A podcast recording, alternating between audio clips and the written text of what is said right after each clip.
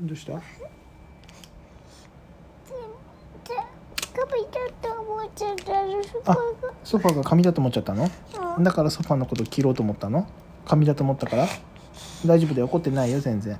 でもさ髪だと思ったの紙だと思ったのかだから切ろうと思ったのかでもさソファー紙じゃないから次から切んなきゃいいよね間違っ髪だってん髪だ髪だと思ったのそっか勘違いしちゃっただけだよね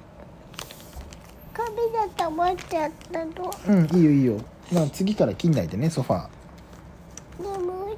次も次もさ、うん次も切りそうになっちゃううんそっかでもさこのソファーさいつもみんな使ってるやつだからさ切んないでほしいんだよねハサミでできるできないできないか切りたくなっちゃったのそっかどうしよっかね困ったねうん